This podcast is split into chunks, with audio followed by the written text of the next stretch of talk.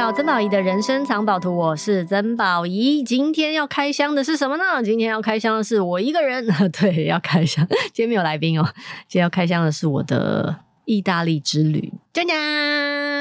我觉得在这个时候呢，再多聊一点旅行，其实是蛮好的事情啊，因为毕竟我们已经要进入这个零加七的状况了，然后也大家也可以开始抢机票啊。你这两年也存了不少钱，准备要出国旅游吧？再加上。我我最近一直都鼓励大家去旅行，就是因为一方面是真的太久没有往外走了，再来就是呃，因为现在日元跟欧元都超低的，赶快出去换钱，然后去花，会觉得超爽的。你知道，举个例子来讲啊，我这一次去意大利买了一双高跟鞋，呃，我的造型师跟我说，在台湾的官网定价是四万二台币，四万二台币一双高跟鞋，到底是在贵什么？里面是镶钻吗？还是怎么样？但是我在欧洲还没扣税哦，直接买两万多，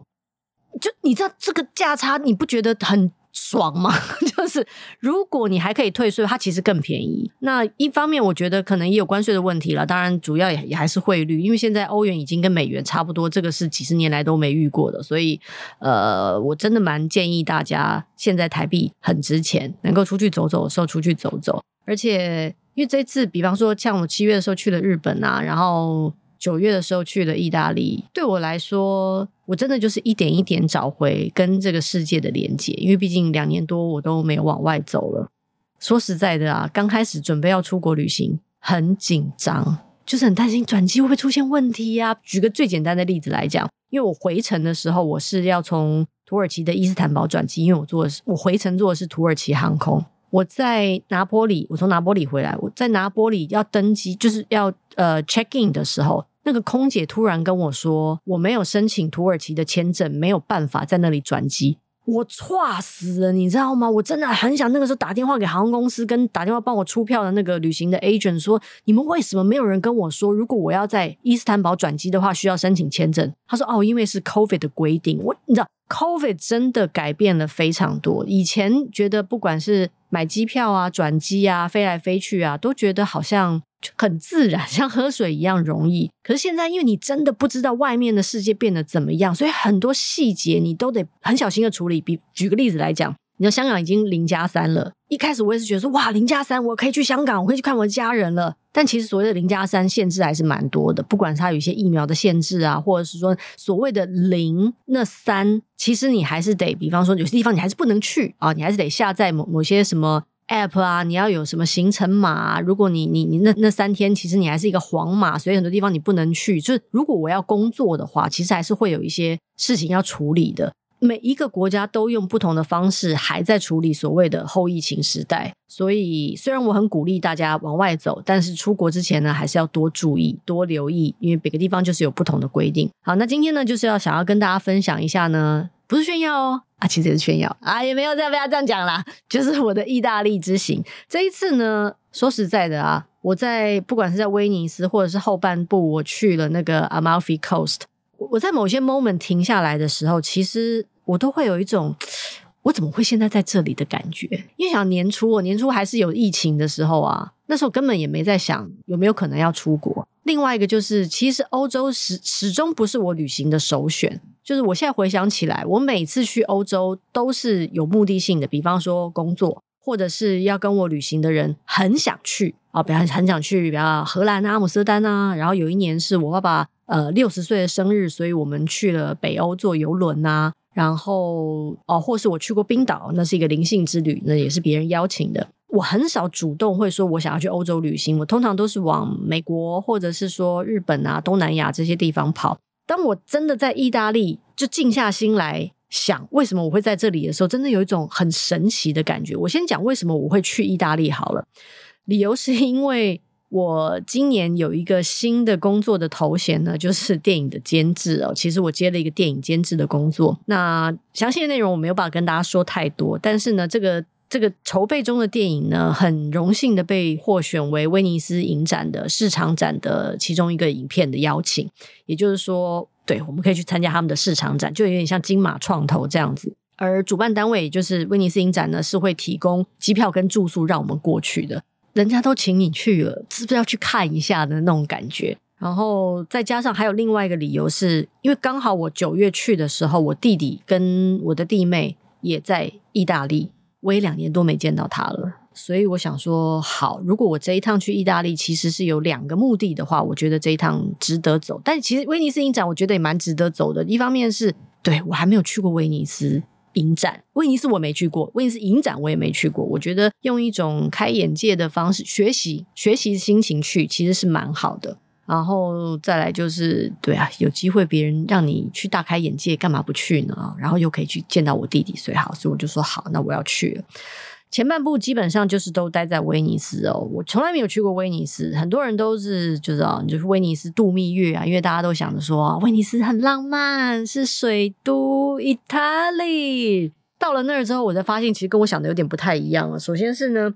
呃，我上网查了威尼斯影展提供的住宿呢，基本上对，就是一个坐船才能到的地方。好，我现在跟大家讲，因为我之前完全对威尼斯毫无概念，我到了之后才意识到，而且是我可能到了好几天之后才意识到，威尼斯是一个没有车的地方。也就是说，如果你要在威尼斯移动的话呢，只有船，还有。走路基本上连脚踏车都非常少见，因为可能他们的路不是很平哦，更不要说摩托车这种东西没有。所以呢，我只有靠这两个方式移动。那我们到了机场降落之后呢，就是啊，坐船去那个饭店。我 觉得真的蛮妙的，因为从来没有这种体验。之前就算去马尔地夫哦，我去想想看，我去马尔地夫是怎么怎么到我的小岛，好像是坐。那个，因为它马尔代夫是一岛一饭店嘛，所以是坐那种小的那种螺旋桨的飞机，然后从从这个机场移动到另外一个地方，而且是水上飞机那种。但是真的在一个城市里面的移动都是靠船跟一双腿，是从来没试过的。所以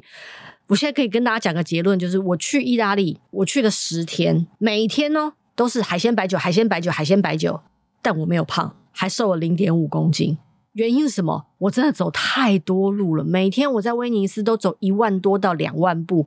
其实那是很可怕。每天打开自己的手机看，说啊，今天又走了一万多两万步了，啊，我的脚好酸啊，好累啊，哼，又倒头就睡。嗯、威尼斯影展是一个蛮妙的的地地，就是蛮蛮妙的，是因为你得坐船才能去看电影。可是呢，因为它其实也蛮集中的，就它就是在本岛南边的一个叫做利都的小岛，也是一个长长条形的小岛举办，所以呢，我们就是得坐船，然后呢才能去影展那边。那基本上那个那个小岛上就会有好几个戏院同时在放映不同的电影，这真的蛮像金马影展的，就是但你跑场可能就是在一个小范围区域，然后他们会有包一个饭店，然后做一些比方说市场展，大家的交流啊，然后当然有红毯啊，而明星当然想当然尔。他们也就是坐船，然后出现在红毯上。哎，那个小岛上就有车子了，蛮奇妙的。可是说实在，那个小岛就是很小。我说实在，那个移动我也觉得真的需要车子吗？有时候其实走路也都能到，但你知道明星不走路的哦，所以呢，他们就是可能坐船到一个码头，然后再坐一点点车子，然后到红毯，然后再跟大家挥手拍照，然后再再进去红毯。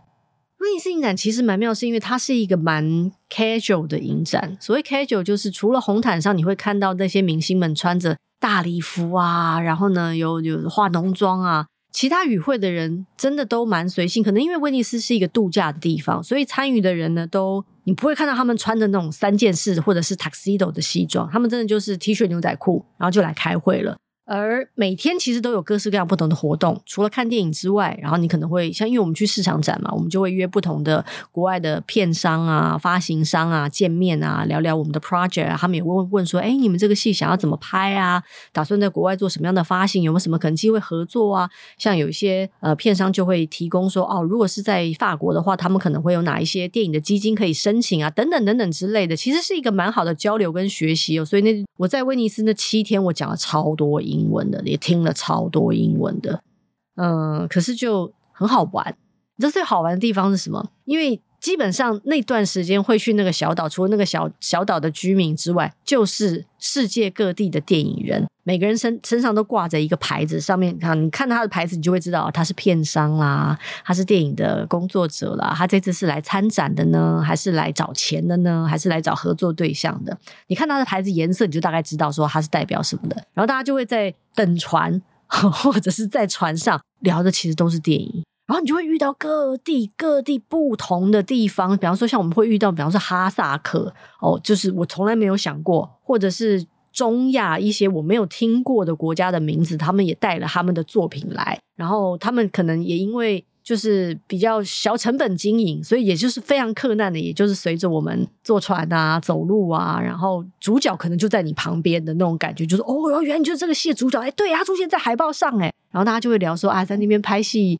困不困难啊？好不好玩啊？他们认不认识台湾啊？哎，其实他们蛮多人，因为我觉得台湾电影其实呃前些年真的打下了蛮好的基础哦，所以他们对于不管是侯孝贤、李安、杨德昌、蔡明亮哦，他们特别喜欢蔡明亮，不愧是威尼斯影展哦，呃，就是这些导演的作品都如数家珍，对于台湾也非常向往。我记得我前几天应该是说前几个礼拜吧，因为这两年我都有在帮台北市电影委员会在做那个拍电影的电影甄选哦。的颁奖典礼，他们常说，通常影视作品就是一个行销城市或者是行销国家最好的一个方法。我真心觉得是，尤其是在我去了影展之后，我觉得说，哇，对耶，因为这些人可能他们这一辈子都没有办法踏上台湾的土地，但是他们会透过台湾的电影、台湾的电视剧。这些影像来认识哦，这个世界上还有个地方叫台湾啊，台北。然后台湾的人可能会长什么样啊？可能台湾他们觉得台湾人很很孤独，因为蔡明亮导演的作品，或者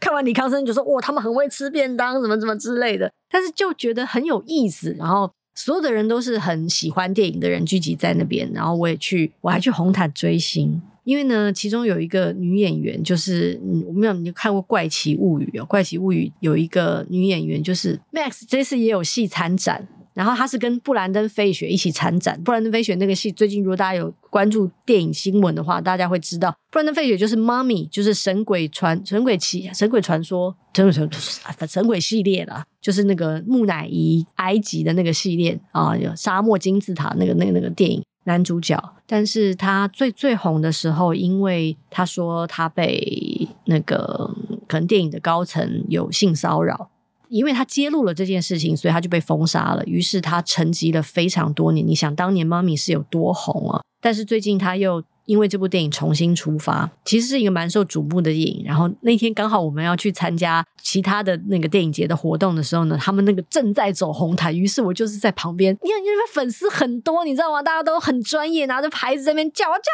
他们的名字，然后我也在那边叫呀，看这边看这边，然后这边用手机一直拍照，蛮爽的。其实追星是一件很好玩的事情啊，就是基本上这次啊，我不也看了电影，我看了一个。台发合资的的电影制作，那这个导演其实对接下来我会也会有跟他有别的形式的合作，其实蛮有意思的。反正就是电影也看了，会也开了，红毯也追星了，方方面面的体验都做了，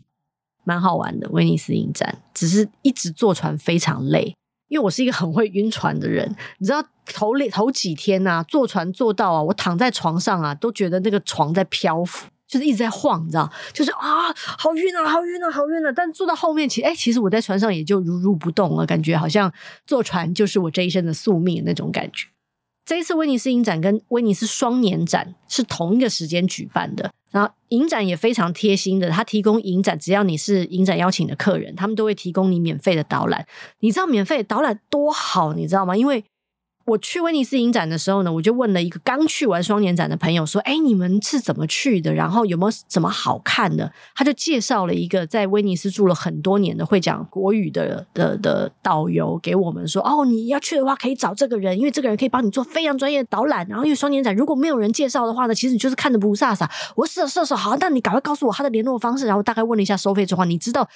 他介绍一个展场三个多小时就要四百多欧元。也就是要一万多块，我心想说，呃，这太高级了吧？因为我朋友他们是一个旅行团，所以呢，他们可以大家分一分，然后就是很很划得来。我说我一个人花一万多块钱，因为我专业导览，我再有钱，我这样就会觉得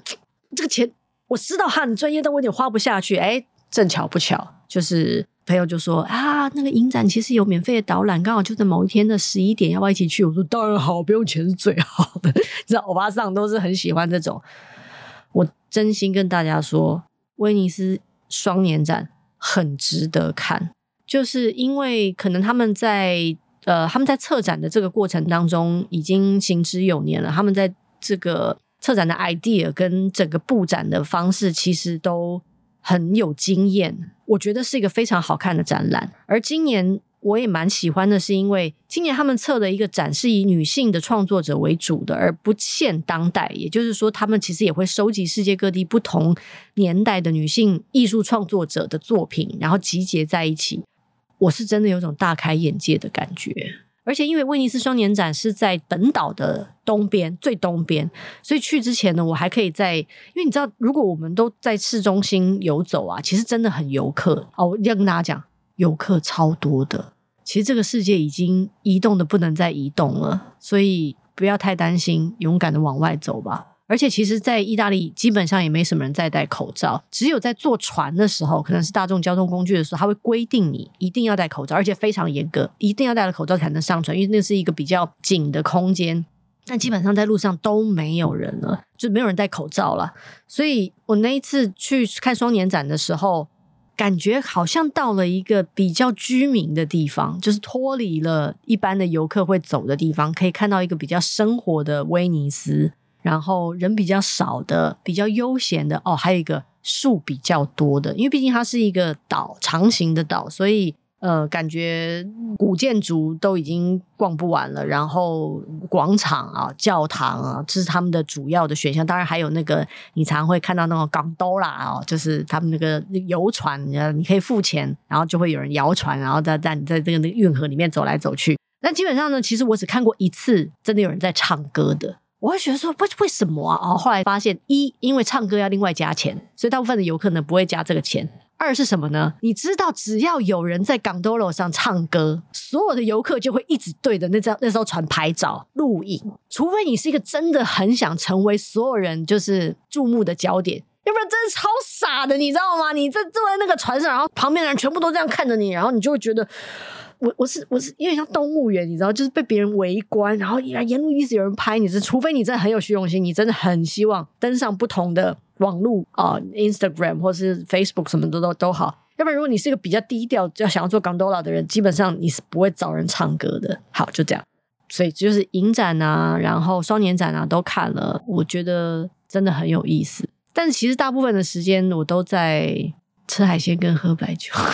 因为意大利人吃饭时间超级长，通常吃一餐呢，就大概就是两三个小时，跑不掉了。那除非你是很快那种，比方说啊，我要赶场去开会，或者我要赶场看电影，那你就吃个披萨或什么之类的。但是就想，我都去意大利了，我这个吃个披萨，这合理吗？不合理。所以呢，就会硬挤出很多悠闲的吃饭的时间。因为他们吃饭时间真的也是，然后早上其实没什么，他们早餐吃的非常随便，非常非常随便，就是基本上你能够吃到好的可颂，你已经赚到了，然后再加上一个好的 espresso Congratulations！。要不然他们早餐选择其实真的不多。我们饭店有附早餐，真的没有，因为我上网呢看他的资料的时候，曾经有人留言说他们的早餐很好，我心想说是有多好，其实也就是可颂、火腿、cheese、yogurt。咖啡，我就觉得说哈，这样叫早餐很好，你们真的标准很那个。但是当我后来离开了那家饭店，去住另外一个饭店，然后在路上找早餐吃的时候，才发现那家早餐真的很好，很值得感恩。我刚刚说的那些，如果能够有，已经是非常好的事情。你根本不要想说你要吃什么 egg benedict 啊，或者是 French toast，没有这种东西，欧洲没有这种东西。像我那时候去，我记得我去巴黎旅行的时候也是一样。我想说，哎、我现在来了 France 法兰西，就应该可以吃 French toast 吧？我跟你讲，法兰西不吃 French toast，他们也就是可颂加咖啡搞定。他们早餐就是我感觉就稍微马虎了一点，呃，但是这一次我真心觉得我有吃到很好吃的意大利餐点。嗯、怎么说呢？就是大家对于意大利的想象可能就是披萨、意大利面，但其实好吃的意大利面真的很好吃。就算其实是很基本的白酱或者是红酱，你都会有一种，等一下，为什么它会有这种味道，然后能够这么好吃？哦，他们他们还有他们还有一道料理叫做章鱼，就是他们会烤章鱼，还是反正就是用再再再加一些酱汁炖煮，也好好吃。因为那个章鱼就变得好入味，因为通常章鱼如果煮得不好的话，就好像在嚼一个永远也嚼不烂的口香糖的那种感觉，就是嚼不烂的。可是那章鱼真的好好吃哦。而且因为地中海饮食其实会有大量的，比方说呃橄榄油啊，或者是就是海鲜。你如果没有吃太多的淀粉的话，真心不胖。所以我说他吃，你看我能吃那么多啊，喝哦。还有一点，我真的要跟大家讲的。他们的白酒好好喝。我以前呢、都觉得啊，白酒可能就是在前菜的时候配一些蔬菜啊，或者是海鲜啊，然后到了主菜的时候，就是你要吃点红肉就要配红酒，而且红酒的层次是比较多的，因为它会随着时间改变。对，这个观念没有错。但是我这一次去意大利之后，我真的对白酒截然不同的改观，因为因为意大利有很多不同品种的葡萄。所以它的白酒就会有各式各样不同的味道，而它的不管是花香味或者是果香味，那个层次其实都是以前我没有喝过。重点是什么？它不贵，它真的不贵，它就是像喝水一样的不贵，你知道吗？你就是会觉得每次上就是点菜之前都问你说你要喝 sparkling water 还是 still water，就是你要喝气泡水还是喝瓶装水，我都觉得白酒可能比他们都更便宜，就是喝起来就是一种愉快爽，然后。可以得到各式各样不同的体验，所以我这一趟基本上可能只喝过一次红酒，而且我还觉得不好喝。后来全部全部都是喝白酒，喝的超超开心的，而且配海鲜真的超棒的。那威尼斯当然就是嗯，有很多古迹啊，很多教堂啊，然后其实走走看看真的还是蛮有风情。但唯一我觉得我觉得有点不太那个的，就是因为欧洲真的已经开放旅游了。游客有点太多了，我现在已经觉得游客有点太多了。你现在如果不去，之后亚洲的游客再进入威尼斯的话，嗯，游客真的太多了。可是因为你现在去呢，可能啊，呃，欧洲的朋友处于一种刚开刚开放的状态，所以服务超级好的。我刚不是说我买了一双就是鞋子吗？你知道那个品牌在我买完那双鞋子回来之后，还写了一封 email 谢谢我。而且是写的哦，不是那种 auto replies，就是那种 dear customer 没有，他就是 dear Mr. San，然后 thank you for shopping in our shop. Hope you have a very good experience and hope we can see you soon。就是那个，我心想说，天哪，不是都说欧洲人非常高傲吗？这封信，这封信我到现在都没有删掉，因为我觉得很珍惜啊。就好像我现在去，比方说，我那天去逛街，我也跟跟一个女 sales 在聊天，说啊，你威尼斯还好吗？在疫情期间，她说，哎呀，的确有段时间不是很好，因为他们有封城。就是如果你不是威尼斯的居民，基本上你没有办法进出这个地方。然后，所以他们根本很多东西都是 shut down 的。但是幸好他们熬过来了，就是很亲切、很开心。然后还剩一点时间呢，我要跟大家讲我的后半段行程了。后半段呢，我就是要去意大利的南边，我先飞到拿波里。跟我弟弟会合，然后我们要去一个地方，就是他们已经筹备很久要去的一个地方，叫做 Amalfi Coast。Amalfi Coast 呢，基本上就是在意大利西南边的海岸哦。呃，如果你有看到一些，就你可以上网查 Amalfi Coast，都是美轮美奂的山城海景，漂亮的不得了，基本上就是一个网红打卡景点就对了。然后我想说，其实不管我弟在哪里，我都会去找他啦。说实在，在机场见面的时候还蛮感人的，因为我们真的太久没见了，而两年多的确也发生了很多事情，所以我们两个竟然在机场 抱头痛哭，就是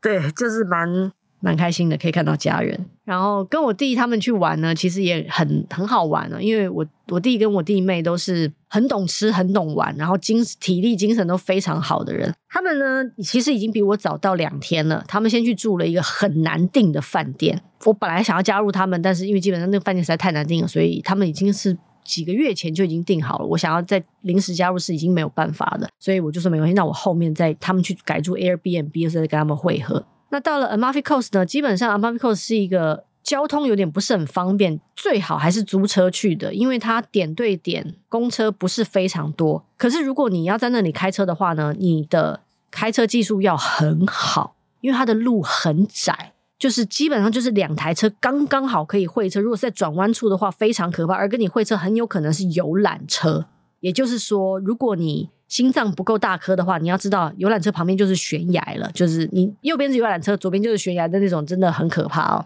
还有一点就是，其实你待在那边待了一两天之后，你就可以感受到哪些人是租车的游客，哪些人是意大利当地的本人。因为意大利人不刹车，他们在那个小路上都不刹车，就是啊这样，像在。头文字 D 呢，每个人都以为自己是那个那腾腾腾腾腾什么豆腐之类的，每个人就没在刹车的。然后，然后我弟又是开车很冲的人，我想说，哇，每天我都觉得，你知道，每天我都觉得说，啊，好好好好，老天爷会给我最好的安排啊，我应该会没事的那种感觉。另外一个就是呢，因为它是一个山城，我们是住在半山腰上的 Airbnb，其实那个 Airbnb 非常非常漂亮。它有一个很大的阳台，可以看到整个 Amalfi 跟海，就所以 view 非常非常好。但也不好意思，因为它在半山腰上，所以如果你要出门买东西，你要出门吃饭，你都得爬山，每天都得爬山。你知道第一天呢、可能因为我之前又有时差，然后在威尼斯其实也蛮累的，所以到了那边第一次从下面往上爬的时候，我不骗你。我人生跑马灯又在我前面飘来飘去好多次了，就是我整个人冒冷汗，然后必须要坐在旁边 休息，然后再休息，然后再走两步，然后再休息，这好可怕！那个行程就是好可怕，那个山坡真的，我觉得每天我都好像爬了半个一零一的感觉，每天。可是它又很美，就是。如果你有看，你有你有那段时间有在关注我，比方说，然后因为我还记得那个时候已经快要中秋节了，所以我有拍一些月亮在海上的照片，海上生明月啊，真的很美。然后还有是山城，就是很梦幻的感觉。然后我弟跟我弟妹真的很会玩，是因为他们已经早到两天，所以他们把后面的行程都已经安排好了。基本上那那几天，我就是一个白痴，就是我脑子都不用动，我说你们要去哪里我就去哪里。第二天，我弟跟我弟妹就租了一艘船，带我出海去玩，豪华行程啊！但是后来我发现真值得啊，因为你租了那艘船，基本上就是你想停哪里就停哪里，你想下去游泳就下去游泳，然后你跟船长说你有什么需求，比方说呃，我们中午想要找一个餐厅吃饭，他就是开开开开开开到一个很那个码头。它那也不算码头，其实就是另外一个可以靠岸，诶，其实也不能靠岸，就它只能把船停在离岸，大概如果要游过去的话，可能还得游个三分钟之类的。但是因为啊，毕竟是个比较高档的地方，所以呢，你如果去那边吃饭休息的话，就我们租的那艘船会停在一个离岸不远的地方，然后那个餐厅或者是饭店呢，就会有一艘小船。就是那种小游艇、小小汽艇之类的，然后就会过来靠近你，然后你就上那艘小船，然后就上那个岸，然后去吃饭。我跟你说，那一餐真的超好吃的，也超贵的，因为那一餐我们看到它有一个大鱼缸什么，它的大鱼缸里面有好多龙虾哦。然后呢，我跟我弟跟我弟妹，我们三个人对望一下，想说来都来了，是不是吃一只龙虾？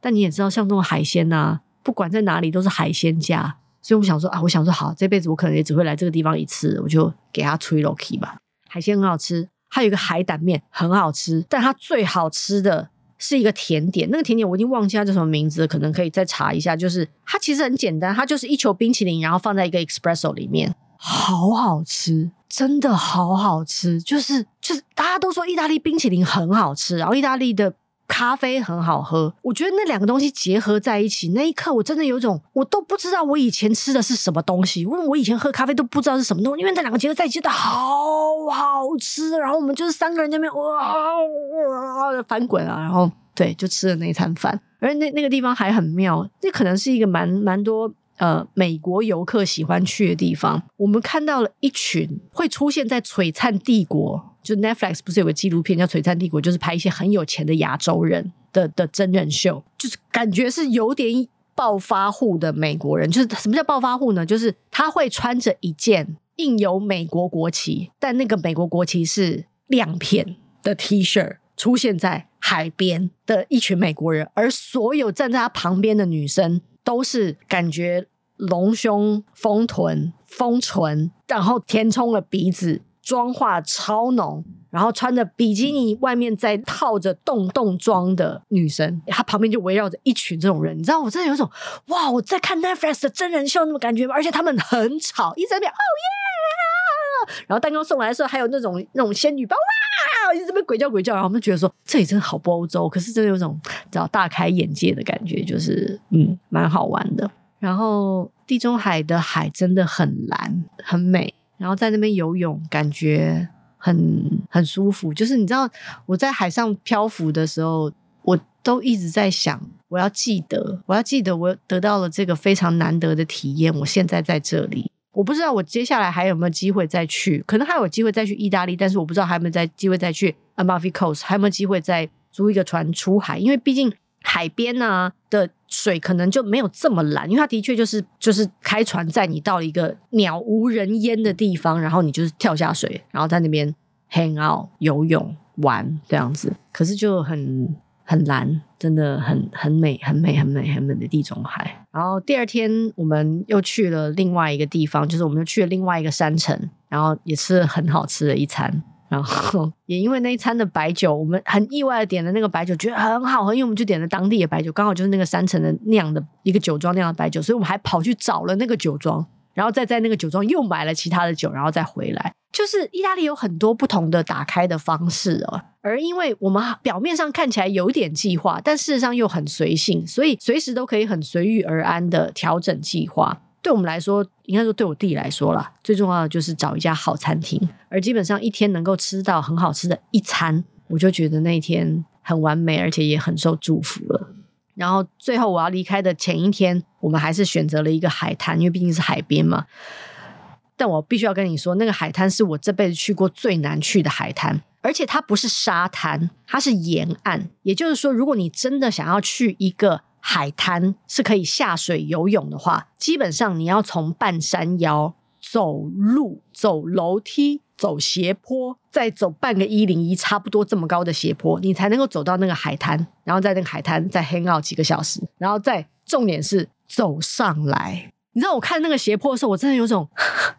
我我我真的要做这件事吗？还是我跟他们说，我刚才待在 Airbnb 等他们回来就算了？可是我觉得不行，我不能这么快就认老了。我觉得既然来，你知道我我就口头禅就是来都来了，然后有有这个有这个行程，我就是一定要去体验。我后来 走完那个上下坡之后啊，我跟我弟妹说，我说这个坡真的我真的就给他定名叫往生坡，就走完之后人都已经死了一半的那种感觉了。可是就啊，只有那边的海滩会有这种体验，而且因为其实有很多老人家也走了，你知道吗？我说看着旁边那些知道老人啊，不要讲老人了，长辈，他们也没有含扣的走了，然后去沙滩晒太阳、游泳。我有什么好抱怨？对，但我还是抱怨了，因为真的太难走了那一段。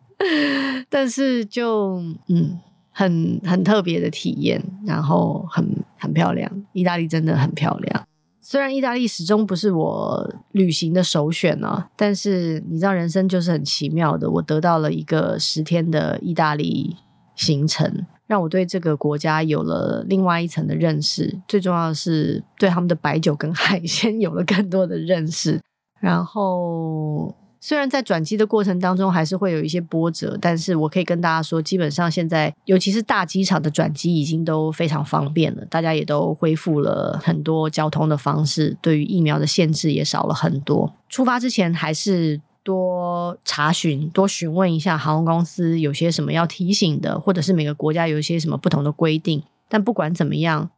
我觉得我就是透过这一两次的出行，一点一点又找回了旅行的感觉。就是我出发之前是真的害怕的，就是觉得太久没去了，不知道这个世界变成怎么样了。这个世界好像没有什么变，但其实我觉得在那里其实还是有一些变，包括人跟人之间的一些互动相处。然后我觉得有些城市的氛围，他们曾因为你就是经历过那些事情，我觉得人就是会变得不一样。地方也会变得不一样，我觉得我也变得不一样。不，因为以前我觉得旅行是一件真的很很自然的事情，我就是有休息的时候，我就想我要去哪里。可是当旅行变成不是一件理所当然而很值得 appreciate 跟珍惜的事情的时候，其实我常常会提醒我自己，我不要忘记我在这里，我不要忘记我在那个当下，我不要忘记我得到了这个机会，我不要忘记这些所有的相遇，很有可能真的都是一起一会。嗯，我觉得透过这两年多来的，你说疫情也好，或者 lockdown 也好，我觉得就是学会了更多珍惜的感觉，跟学会了更多。我希望我自己能够跟活在当下的提醒，每一刻可以的时候，我就会提醒我自己活在当下，珍惜、感恩每一次跟不同的人相聚的感觉。而我真的要说，走在路上，当你可以看见迎面而来的人的整个脸的感觉的时候，真的很好。你不会只看到半张脸，你不会只看到眼睛，不会，你就是看到整个脸。你可以看到他是在笑，还是在犹豫。你可以看到所有你能够得到的讯息，很珍惜，也很感谢。我希望台湾也能够早日让大家都能够很自然的看到彼此的脸，就是这样。好啦，这就是今天的曾宝仪的人生藏宝图，为大家开箱的是我的意大利之旅呀，Have fun 啊！然后啊，我这 今天因为只有我一个人，所以我比较会好意思说这句话。希望大家能够订阅我的 podcast，然后给我五星评论。我每次都很不好意思说这句话，我不知道为什么，我不知道在害羞什么。对，希望大家能够订阅我的那个 podcast 哦，这样子呢，有新的集数就会提醒你哦。然后那个，对，要给我们五星评论，谢谢。好了，拜拜。